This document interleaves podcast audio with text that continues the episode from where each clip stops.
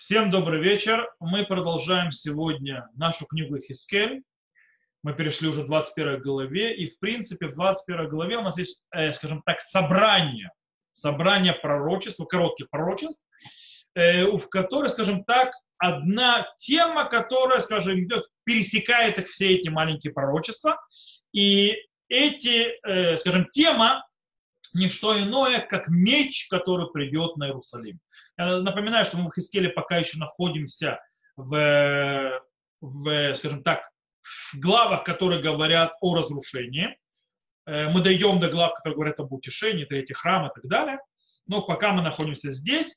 И э, пророчество, которое есть в 21 главе, это пророчество, которое описывает меч, который придет на Иерусалим, мы сказали. Э, несмотря на то, что у каждого пророчества есть разное начало, то есть, да, в принципе, строение главы весьма-весьма, скажем так, есть единство. Э, и оно очень похоже то есть, из-за всей, то есть, в принципе, рамки, в которой это происходит. Например, э, в первом пророчестве сказано следующее. «И скажешь южному лесу, слушай слово Господня, так сказал Господь, Бог твой, вот я зажигаю в тебе огонь, и пожрет он тебя, и так далее, и так далее. Тогда как в последнем из пророчеств, которое мы будем читать, Э, сказано, например, э, и, и залью на тебя гнев мой, огнем ярости моей дуну на тебя, и отдам тебя в руку людей свирепых, мастеров истреблений, например, то есть, да, или еще вот в первом пророчестве, то есть про это тоже сказано, например, то есть, да, мы сейчас скоро это все читать будем. И скажешь земле Израиля, так сказал Господь, вот я против тебя, извлеку меч мой из ножен моих, истреблю тебя и праведного и так далее.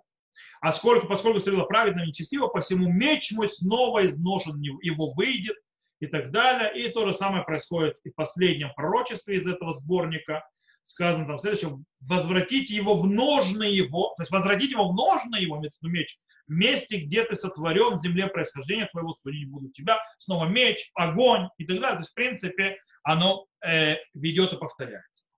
Мы сегодня на этом уроке поговорим о первой части, то есть о, первой, о первом пророчестве, скажем так, из этого сборника пророчеств, э, которые под одной темой.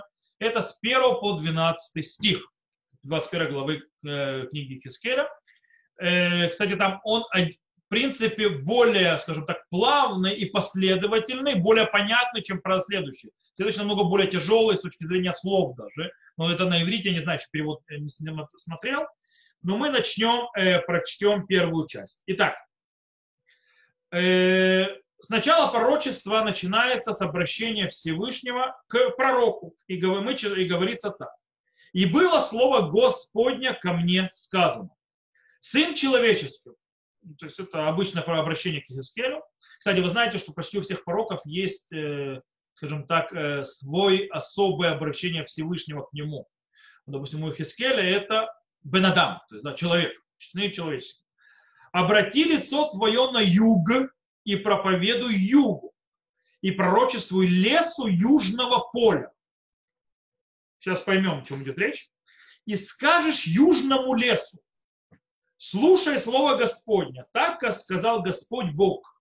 Вот я зажигаю в тебе огонь и пожрет на тебя всякое дерево сочное и всякое дерево сухое не погаснет пламень пылающий, и опалится на нем всякое лицо от юга и до севера. И увидит всякая плоть, что я Господь, ибо я Господь зажег его, он не погаснет. Э, это аллегория. Аллегория весьма понятна. То есть, да, э, аллегория говорит о том, что что-то будет пожрано огнем, то есть лес и поле. Э, кстати, э, вот эта вот аллегория и э, описание огня пожирающего уже появлялось в книге Хискель. И, скорее всего, что имеется в виду? Имеется в виду конец Иерусалима, то есть, в принципе, уничтожение Иерусалима.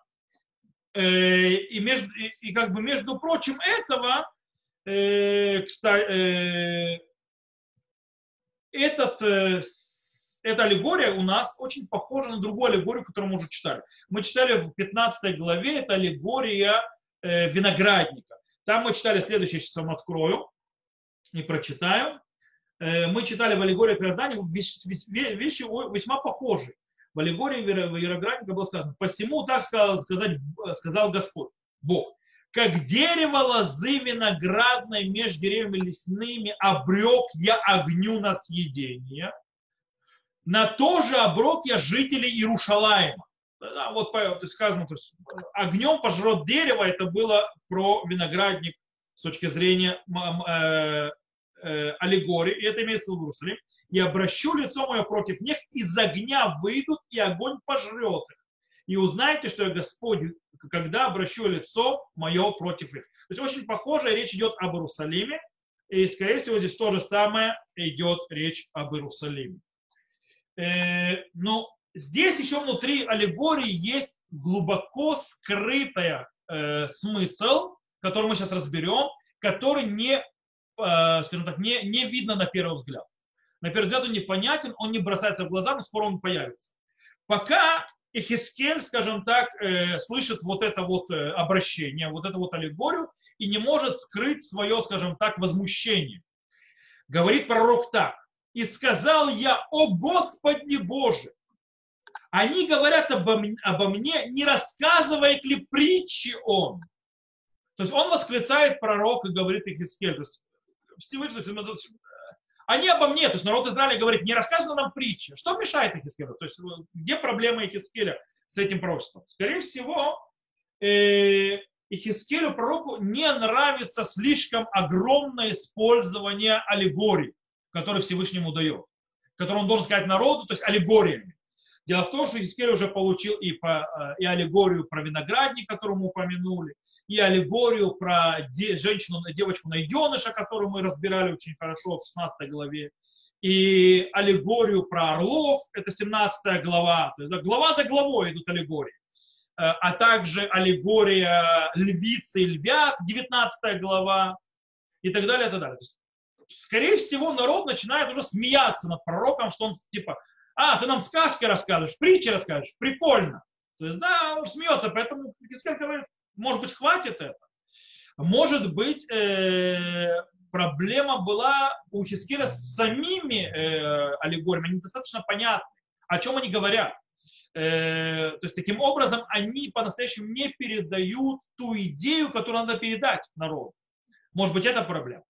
А может быть, э, из-за того, что Всевышний слишком часто, с точки зрения пророка, используют э, аллегории для того, чтобы дать по мозгам, скажем так, народу, э, это теряет эффект. То есть, да, сколько можно пользоваться э, аллегориями? Это неэффективно уже. А может быть, скорее всего, народу понравились это аллегории. То есть эффект не добавляется тем, что они не вникают вообще, то есть о чем аллегория. Им просто нравится как сказка. То есть сказали, кстати, у нас есть на это очень явный намек. У нас есть в 33 главе, мы явно видим, что народу прикал, скажем так, они получают удовольствие слушать аллегории от пророка Хискеля. Как аллегории страх, э, у нас там сказано следующее. Я вам зачитаю, чтобы вы услышали. Э, сказано так. И вот ты для них как песня страстная. То есть это про, все говорят про Хискеля для народа. То есть ты для них как песня. Прекрасен звук и хорошо играет. И слушают слова твои, но не поступают по ним. То есть они его слушают как сказку. Не более того, то есть эффекта никакого. И это то, что, может быть, мешает пророку. То есть, да, что, может, хватит это аллегориями говорить, и он э, возмущается, скажем это так. Кстати, это не первый раз, когда Хискель вообще возмущается по поводу э, аллегории. Он уже, один, он уже несколько раз возмущался, например, когда Всевышний сказал ему делать аллегорические, то есть аллегорные действия, то есть символические действия, и сказал э, ему приготовить э, скажем так, пирог из ячменя, приготовленный на углях человеческого навоза, то есть, да, человеческих испражнений, для того, чтобы показать презрение Всевышнего, то есть, да, к народу. И пророк возмутился от такого, ему Всевышний это поменял с человеческих на другое. И всегда, кстати, возмущение пророка, то есть э, там всегда происходит «Войомер ага Ашем», то есть это ой, Господь, Господь Боже мой. То есть, да, у него всегда это восклицание, то есть он начинает возмущаться. Окей. Э, сейчас Всевышний, э, в принципе, говорит, э, сейчас мы то, что мы будем читать дальше, Всевышний берет и начинает ему рассказывать уже, скажем так, из аллегории, объяснять, о чем аллегория. Э, и таким образом, когда Всевышний начинает объяснять аллегорию, которую он до этого сказал, мы вдруг начинаем видеть то скрытое э, послание народу, то есть тот скрытые вещи, которые хотел Всевышний передать, э, раскрываются намного более мощно, и они проблематичны. Сейчас мы их увидим. И снова повторение теперь. И было слово Господня ко мне сказано. Сын человеческий, то есть теперь Всевышний начинает говорить с ним то же самое, только более понятно.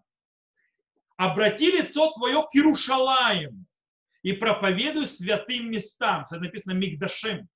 По-настоящему там написано э, в Итеф эль Мигдашим, то есть и обращайся к храмам. Вопрос, есть вопрос, каким храмом? Есть храм только один, который в Иерусалиме. Кому обращайся? Радак объясняет, что, скорее всего, имеется в виду первый храм и второй храм. То есть это пророчество о том, что будет... Э, мы помним, что Хискель живет в Вавилоне в конце эпохи первого храма. После того, что уже было изгнание, то есть, да, первичное, ну, ходоносором, э, и то есть царя Ихони, э, и сейчас, то есть, находится царь Циткияу. И, в принципе, храм еще стоит, но это уже конец храма. И пророк Ихискель прочит из Вавилона. Кстати, это объясняет, почему он говорит и обращается к югу. Потому что э, земля Израиля от Вавилона на юге. Итак, и Радак объясняет, что за храмы. Храм имеется в виду, что он прочит о первом храме и о втором храме. Есть такое объяснение.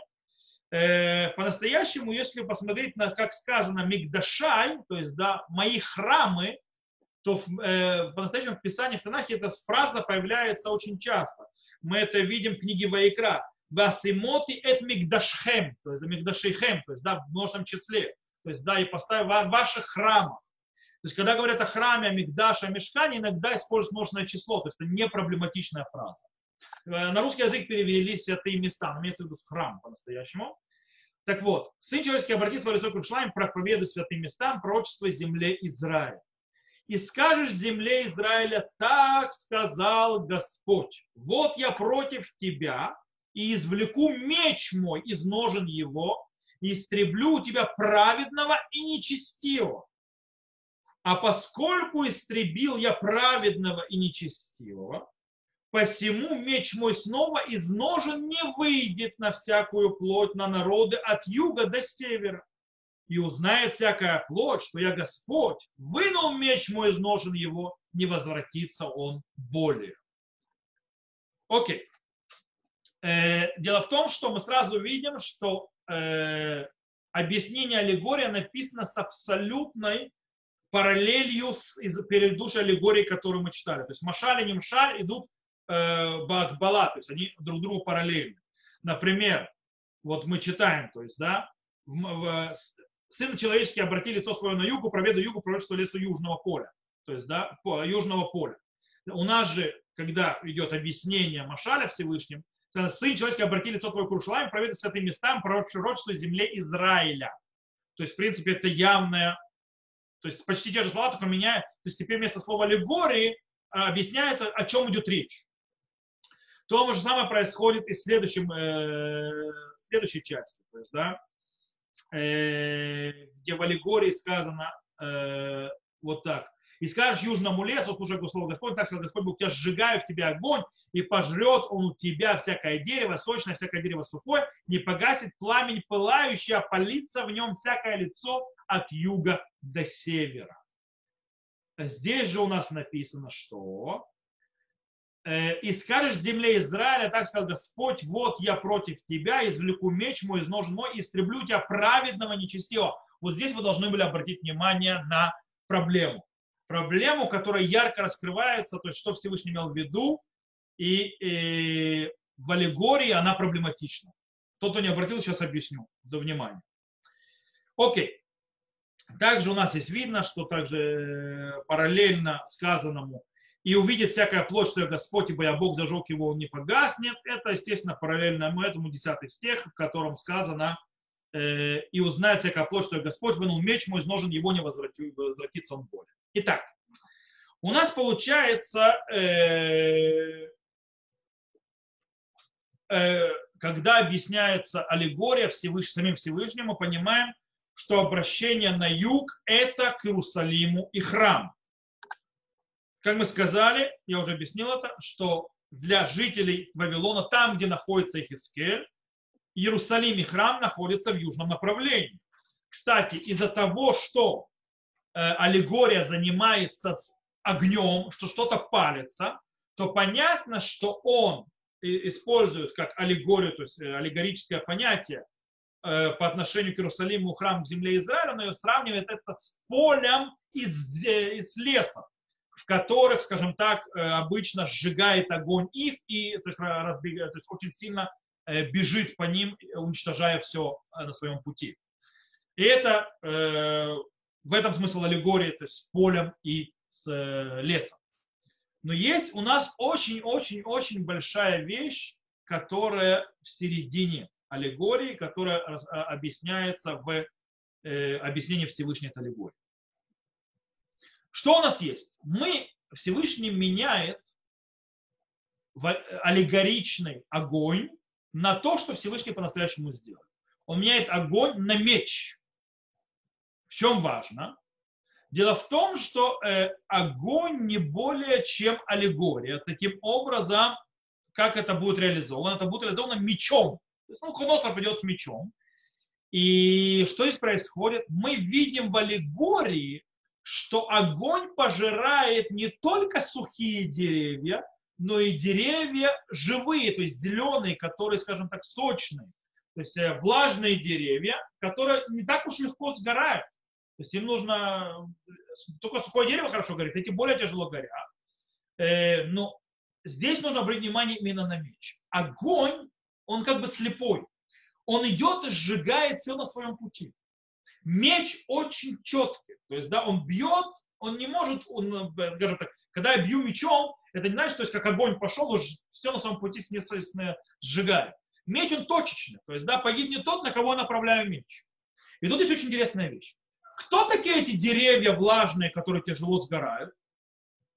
Мы читаем типа, праведные и нечестивые. То есть сухое дерево это нечестивое, а влажное дерево это праведное. То есть если огонь сжигал и праведного нечестивого, то есть имеется в виду влажное, сухое дерево, это понятно, это стихийная вещь, то меч бьет по праведному нечестивому. То есть что здесь получается? что Всевышний целенаправленно уничтожит не только нечестивых, но и праведников при разрушении храма, при разрушении Иерусалима. И здесь у нас появляется проблема. Меч ударит и праведников. Меч уничтожит и праведников. Не только нечестивых. Как так? Где справедливость? Дело в том, что э, это противоречит тому, что мы уже учили. То есть, да, как можно убить э, праведников?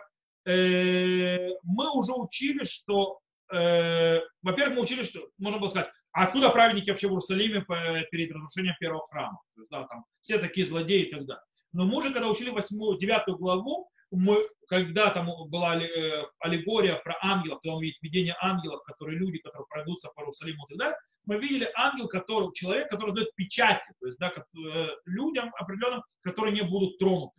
И это праведники, то есть мы там объяснили, что есть, есть праведники в Иерусалиме.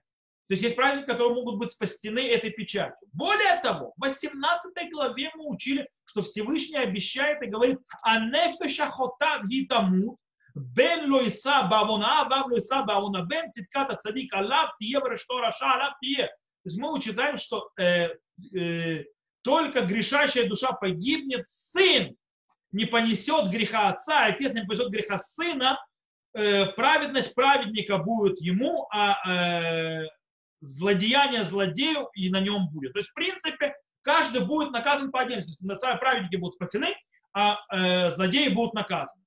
Как напротив это 18 главы, 9 главы и вообще справедливости Всевышнего, как получается так, что мы здесь читаем, что Всевышний направит меч и уничтожит праведников тоже вместе со злодеями. Как это может быть? Э, наши мудрецы дали несколько ответов на этот вопрос, то есть попытались решить эту проблему. Мы уже, когда учили 8-9 главу, мы упоминали трактат, Талмуд в трактате Шаббат на 55 э, листе. Там э, сказано, что в Иерусалиме были абсолютные праведники, но была проблема. На них тоже было э, наслано, то есть, кстати, в 9 главе сказано, что он отметит, но потом, в конце концов, те отмеченные тоже пострадали. Э, мы сказали, то, что были праведники, абсолютные праведники. Но в чем была их проблема? Проблема в том, что они видели злодеяния, могли остановить, могли выразить свое недовольство, и этого не сделали. Из-за того, что они сделали, не выразили своего недовольствия, то они были не спасли народ, то они были наказаны вместе с народом. Э, то есть, в принципе, э, за вот это вот.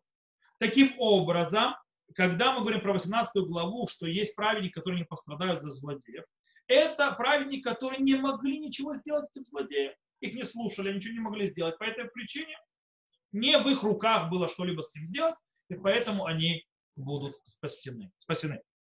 Это одно объяснение.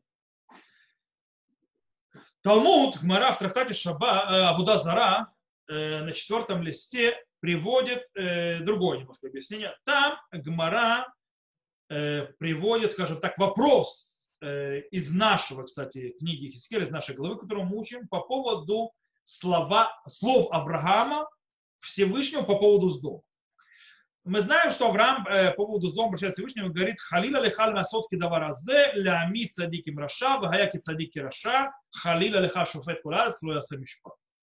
Говорит, не дай Бог тебе делать как это, убить праведника злодеем, и будет праведник как злодей, не дай Бог тебе судья всей земли не будет делать справедливый суд. И так Мара приводит, а в чем проблема? Вот, пожалуйста, у Хискеля сказано, что будет погибнет и праведник вместе со злодеем.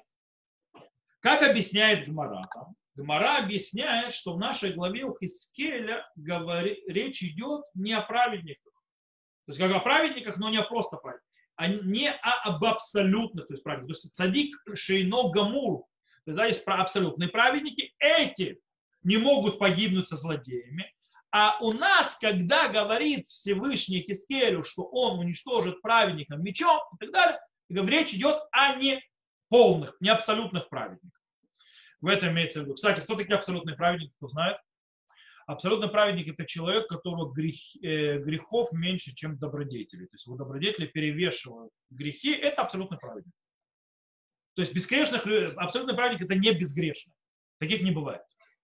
Вообще не существует. Имеется в виду, кого э, добрые добродетели перевешивают его э, э, нехорошие вещи. Окей. То есть, в принципе, получается, абсолютные праведники не умрут за грехи злодеев. Да? Кроме того случая, если они могли остановить тех злодеев и не сделали этого, тогда они будут наказаны. Это второе объяснение. Третье объяснение можно, можно найти в трактате Бава Кама э, на 60-м листе. Там Гамара э, скажем так, говорит по поводу нашего сказанного, приведенного стиха в нашей главе в Хискеле по поводу того, праведников и злодеев, которые будут вместе уничтожены. Там сказано так, киван шнитан решут лимашхит ляшхит, и мавхин бен цадиким ляршаим, вело ода лешиматфир мина цадиким тхила. То есть, да, когда в силе уничтожения дается право уничтожать, то он уже эта сила не разрушает, не, разри, не различает между праведником и между э, злодеем. Более того, она начинает с праведников с начала. Есть те, которые объясняют это катастрофу. То есть э, там произошло, что Всевышний дал право силе уничтожения, то есть ангелам, которые связаны с силой уничтожения, уничтожать. И таким образом погибло много праведников, и даже иногда первыми, дело в том, что кто-то не знает, немцы, немцы в начале, когда они еще не начали уничтожение, а только загоняли в гетто, они искали именно раввинов. Они искали раввинов, рэбы хасидских и так далее, чтобы их уничтожить. Э, у них была задача именно уничтожить их в первую очередь. Э, в этом был смысл, поэтому прятали рэбы и так далее, по причине того, что это было сломить дух еврейского народа, уничтожение и так далее.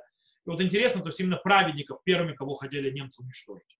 Это почему, есть объясняют почему, потому что вот по этой гморе в трактате Бабакама, что когда Всевышний дает разрешение, почему Всевышний дал разрешение э, силам уничтожения работать, это отдельный вопрос. Но когда они начинают работать, то они уже не различают между праведником и злодеем, и они в первую очередь, во-первых, бьют по праведникам, только потом по всем остальным.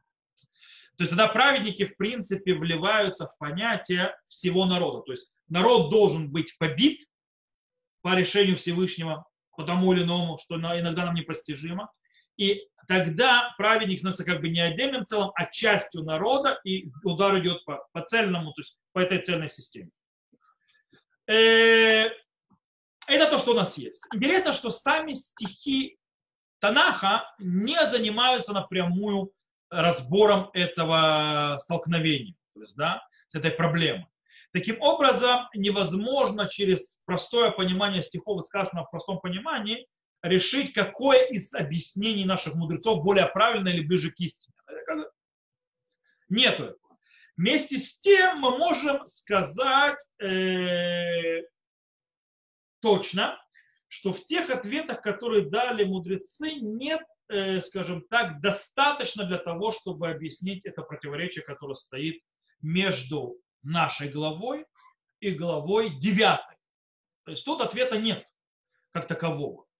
Э, в главе 9, кто-то хочет повторить ее в книге Хискель, то, что мы уже учили, человек, который одет в особые эти одежды, это ангел, то есть, да, который видит видение Хискель, ему было поручено, чтобы он прошел и расставил печать, то есть, да, на людях, которые вздыхают и сокрушаются от тех злодеяний, которые делаются в Иерусалиме. То есть этих людей отметить печать. А все остальные люди, то есть, да, которые пришли на Иерусалим, снова это видение, то есть имеется в виду ангелы, должны пройти и уничтожить каждого, у кого нету этого печати.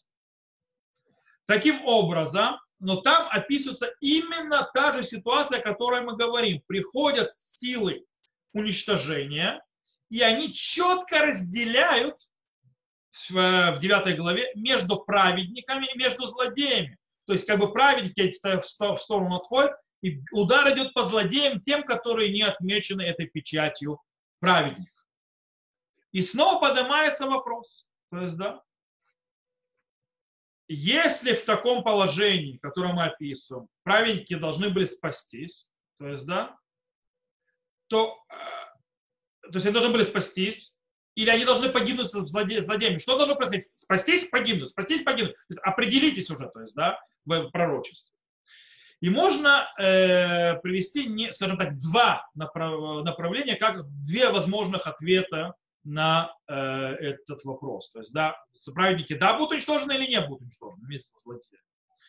С одной стороны, можно сказать, что в 9 главе не сказано, э, что они, праведники, будут спасены полностью.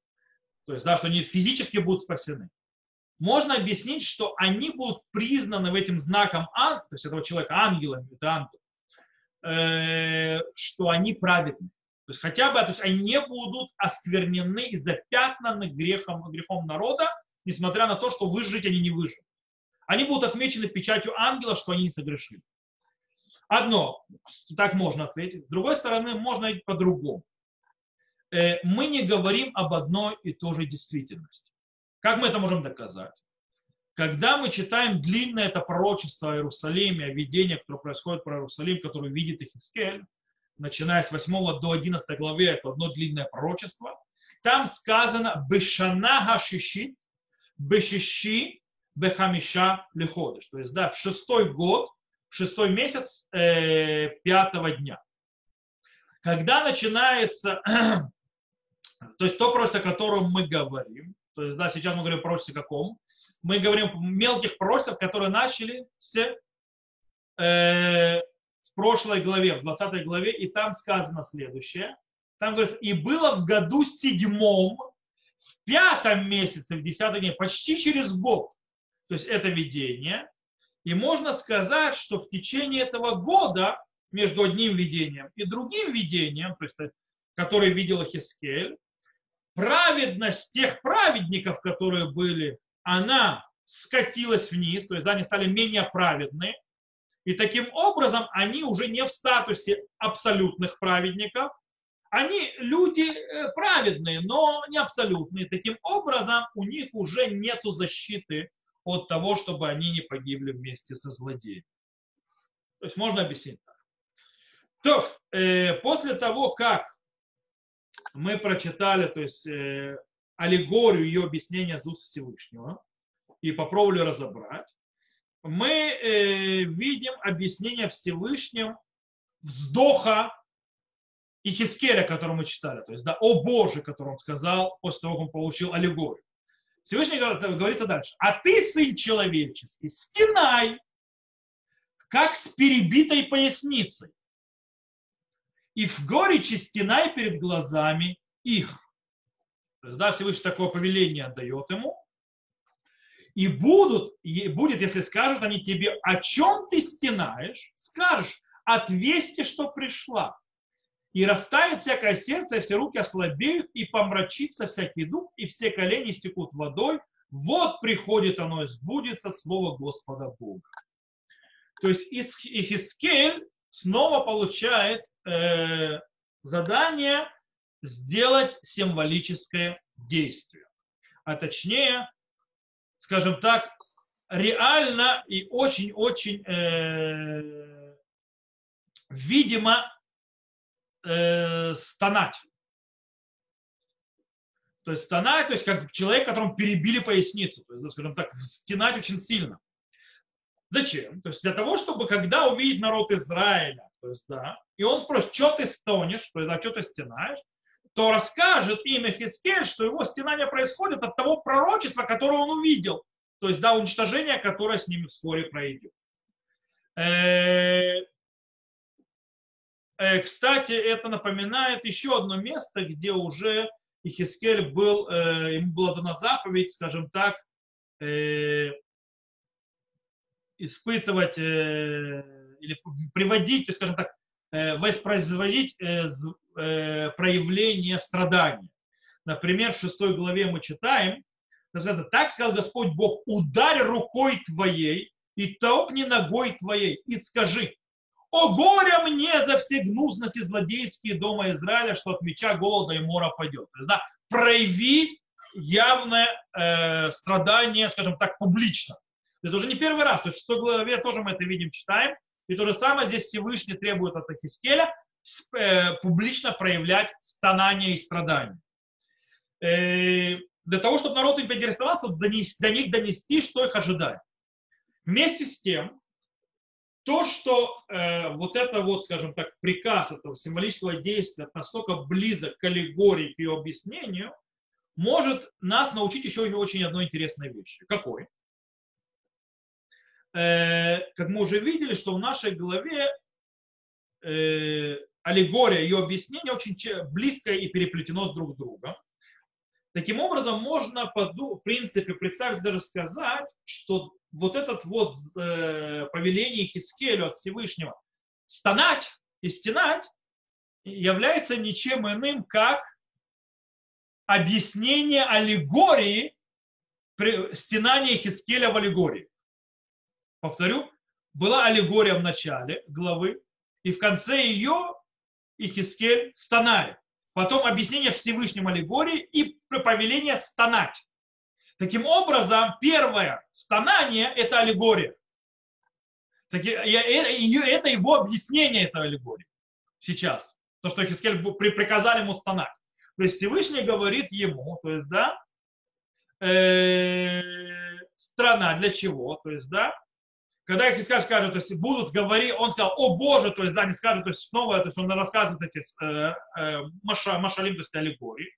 То есть всего, Всевышний как бы говорит их Хискелю да? Немножко с иронией, назовем это так. Всевышний говорит Искелю, да, есть место твоему крику, да, что они называют тебя, а, он нам сказки рассказывает. Да-да-да. Э, но в принципе э, ты должен народу, то есть ты должен кричать не то, что народ, то есть ему надоело слушать и прибабасить, если они не слушаются их, а ты должен кричать о другом о положении народа. Не о том, что вот они меня идиотом считают, то есть сказки им рассказываются. ты должен страдать о положении народа и о том, что ты, да, нужно донести им смысл. То есть, да, и может быть это твое стонание, если ты будешь по-настоящему кричать и стонать о положении народа, до народа дойдет до них, и они наконец-то поймут, в каком положении оказались, насколько жестокое, насколько тяжелое состояние, в котором они находятся. То есть в этом э, можно объяснить вот это вот приказ стонать с перебитой поясницей.